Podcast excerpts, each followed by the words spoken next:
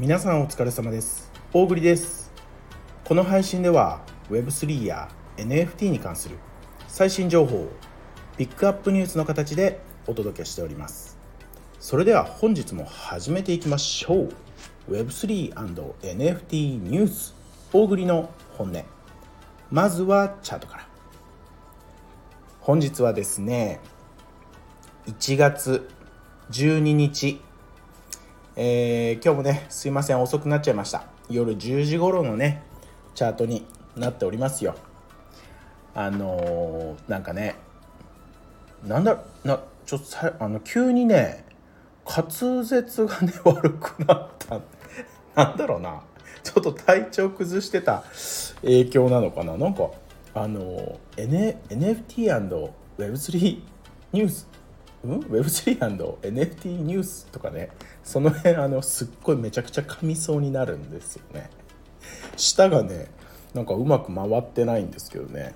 あの気にせずどんどんいきますよ。あの聞きにくかったら聞きにくかったですって言ってね。後でねあのしっかり教えてくださいね。ビットコイン666万3000円。イーサリアム38万5000円。ソラナチェーンソル。1万4200円。ポリゴンチェーンのマティック。134.5円。ステーブルコインの USDT は145.4円となっておりますね。まあ一夜明けてね。ETF 承認からねビットコイン ETF 承認からね一夜明けてねまあこんな感じですわ。どんな感じですわってね。あのまあ記念すべきというかねあの日本円にして、えー、700万円到達してましたよ。ね皆さんねチェックしてた方も多かったんじゃないかなと思いますけどね700万円をね。まあ、タッチしたところでねドカンとね落とされましたね、まあ、666万円というところまでね落ちましたよ。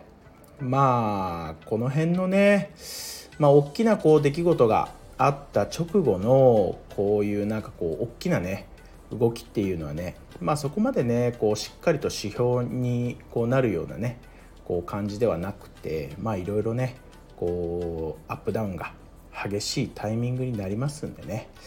まあここからねどう動いていくか要チェックですがね。基本的にはねまだまだ、えー、今年2024年かけてね、えー、いい方向にね仮想通貨動いていくと思いますよ。まあビットコインさんドカンと落ちましたけれどもねイーサリアムさん強いね。イーサリアムさん。まああのいろいろ要因があってねやっぱもう早いよ。みんなあのちゃんとねついてきてよ。何がってねイーサリアム ETF もうまたかよ。って言ってね。ね思った人多いんじゃない？もうずっとさビットコイン ETF ビットコイン ETF とかってさずっと言ってたのにね。終わった途端これですよ。イーサリアム ETF まあもうブラックロックっていうね、まあ、いわゆるこうあの資産管理会社、まあ、今回のこのねビットコイン ETF 承認にもねこうあのしっかりとねこう活躍してくれたブラックロックのねこう CEO がね言うてます。イーサリアム ETF を持つことに価値を見出している。もうやめてよ。まあちょっと前にねあのー、9時ぐらいか。にねあまあ速報ですよだから。これはほんとピックアップニュースだよ。旬なねブラックロック。CEO がねビットコイン ETF 承認されたばっかりなのにさ。違うんだって。イーサリアム ETF を持つことに価値を見出してるんだぜって言って。ね。もう勝手にやってくれよって言って。まあね。ビットコインの次はイーサリアム。ね。あのー、まず間違いなくこの流れはね来るかなと思いますよね。でまあ承認されて いくんでしょうね。順番にね。まあそういうね、まあ、次は ETA ETF だじゃないわ。あの次はイーサだって言ってね、えー、期待値もありねえー、38万5千円。もう40万いっちゃうね。これはね。いっちゃうんじゃない？イーサもね。まあこの流れを受けてね、まあ、NFT、まあ、海外のブルーチップとかがね結構またフロア下げてねこう悲観ムード漂ってる部分もありますがまたね NFT こう価値としてね盛り返してきてくれるといいなと思いますよね。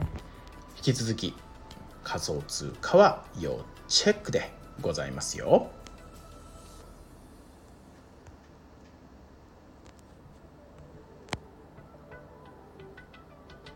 はい。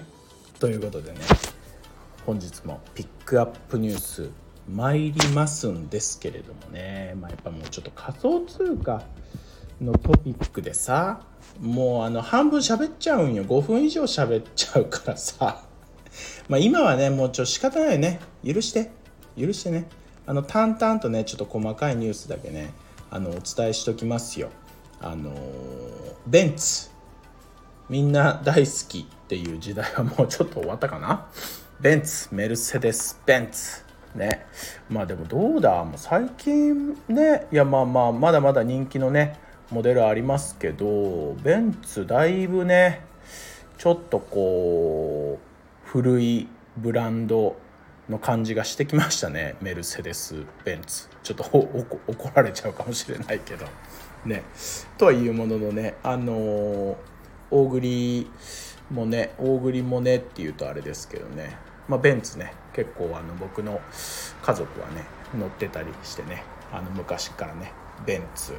が大好きなあの家族なんですけどね。あのいやどうでもいいんですけど。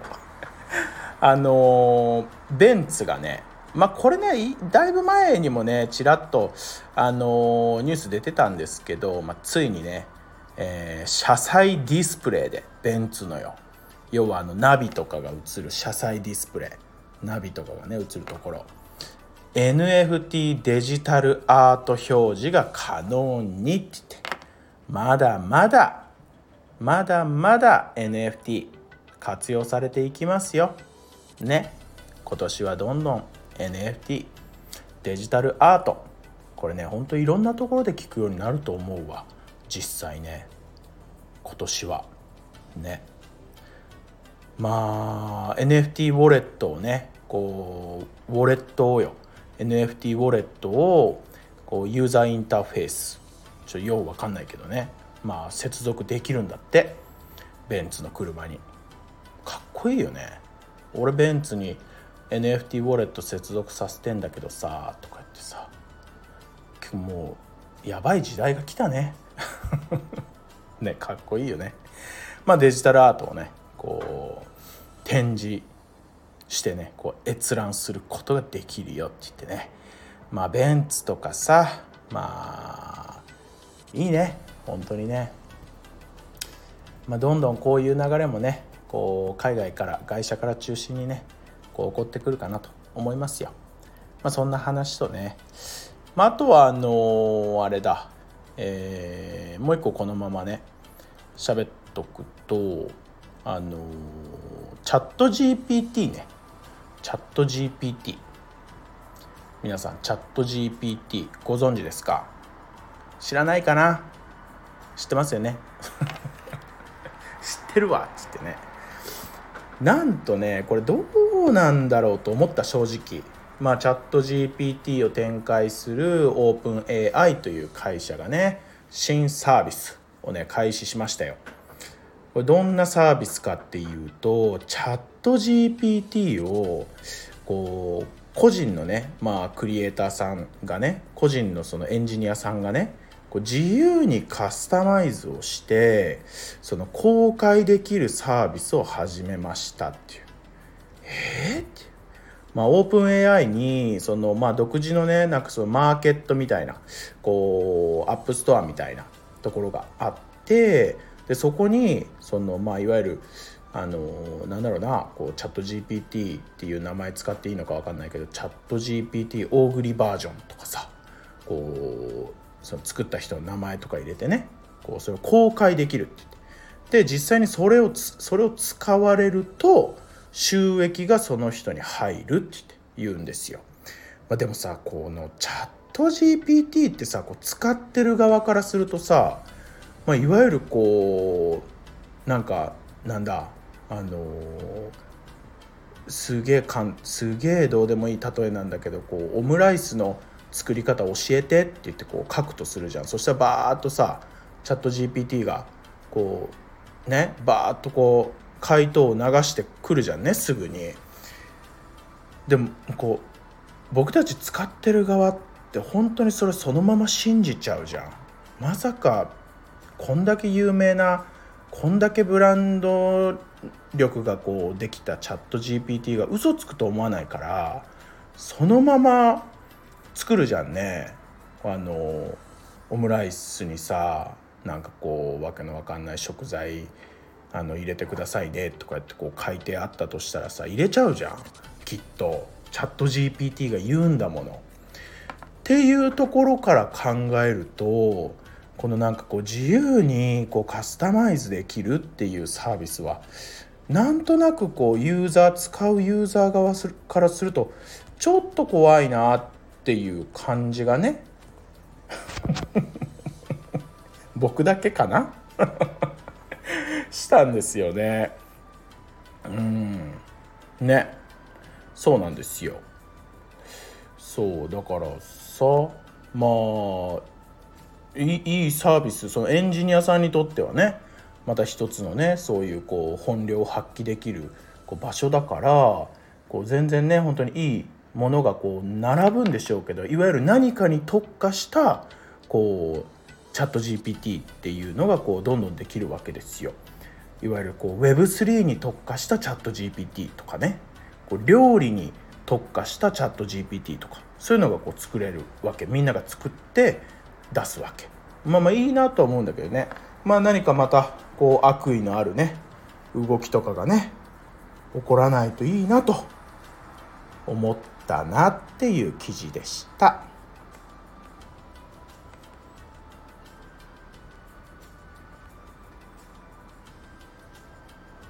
はいということでね本日もあのー、例によって喋りすぎました。もう10分超えちゃいましたね もうこれで終わろうと思います終わるんですけど今日あの昨日のあの配信でねあの昨日の配信でまああんまり昨日の配信とは関係ないんですけどあのツイッターの X からねあのスミヤンさんという方からねあのご質問というかあのコメント質問形式のコメントをいただいたのでねちょろっと触っておくんですけどこれ長長なりそうだな。ねあの最近の NFTPJ はいろいろな路線で皆さん頑張られてますがこうトークンが最近まあ流行ってきてますよねと。でそのトークンをまあこうね、プロジェクトがこう打ち出してきてる NFT プロジェクトがトークンを絡めてきている理由がいまいちわからないので教えて大栗さんというねそういう話もうちょっとこれ長なる長ならないよ。もうサクッと説明してあげるわ。これ。ね。あんまり長く喋ってもまた余計分かんなくなっちゃうからね。すみやんさんはね。あのねめっちゃ簡単に言いますとよ。あのトークンっていうのは、まあ、いわゆるねこうもう少しあのちょっと正確に喋り出すと長なるんだけど、まあ、仮想通貨よね。トークンっていうのはそういうさ、まあ、NFT っていうのはデジタルアート。ね。デジタルアートにこう所有権をこうくっつけてさこう自分のデジタルアートだよってこう言えるよっていうのがこう NFT じゃん。今ね流行ってるさ NFT っていうのはそういうのが多いと思うんですけどでトークンっていうのはいわゆるまあイーサリアムとかビットコインとかさこう仮想通貨まあ、トークンってこうよく言われたりするんですけどあのそのトークンをこう絡めてる理由っていうのはいわゆるこれが正解今から言うのが正解です。えっとねこの人口 Web3 の中にいる人口の中で NFT を触っている人よりも何十倍も多いに多い人がトークンを触っているからなんですよ。簡単に言うとねわかる？要はと要はトークンが大好きだよっていう人たちをプロジェクトに引っ張ってきたいわけ。これどう？分かりやすかったんじゃない？どうだろうか？まあいわゆる NFT プロジェクトだから NFT のことばっかりねこう一生懸命頑張ってこう新しい NFT 作りました。もっといいアート作りました。もっとこう機能のついた NFT 作りました。って言ってね。NFT 一生懸命打ち出すのもいいんだけどそれだとこう広がらないよね輪がっていう話よ。だからどんどんこう NFT に限らずねこういろんなプロジェクトあると思うんだけどこうプロジェクトどんどんこうねこうもっと自分のプロジェクトを周りに知ってほしいから一番身近なところでもう何十倍もコミュニティがすでに形成されているそのトークン仮想通貨とかね、トークンって言われるものが大好きな人たちのところにこう興味をねこうちらつかせるためにこう今ね NFT のプロジェクトはこうトークンをね絡めてあの PR 活動をねこうしだしてるという話でございますよ。どうですかすみやんさん？なんとなく分かりましたか？分からなかったらもう一回コメントください。分かりませんでしたって言ってね。皆さんもね何かあのご質問とかねあればねこう 今日時間なかったんですけど時間があればねあのサクッとね解説していきますんでねあの何なりとお申し付けくださいこのまま終わっていきますよ。えー、皆様本日もご視聴誠にありがとうございました。大栗の本音では毎月1名のリスナー様へ大栗のおすすめする NFT をプレゼントしております。この配信を聞いてくださいましたらいいねと今回の配信に沿った形で何かコメントを残していただけると幸いです、えー、ご質問等も受け付けておりますよ。今年もですね、えー、Web3 人口拡大のためにね大栗の本音引き続き頑張ってまいりますので、えー、皆様拡散の方どうぞよろしくお願いいたします。それではまた明日。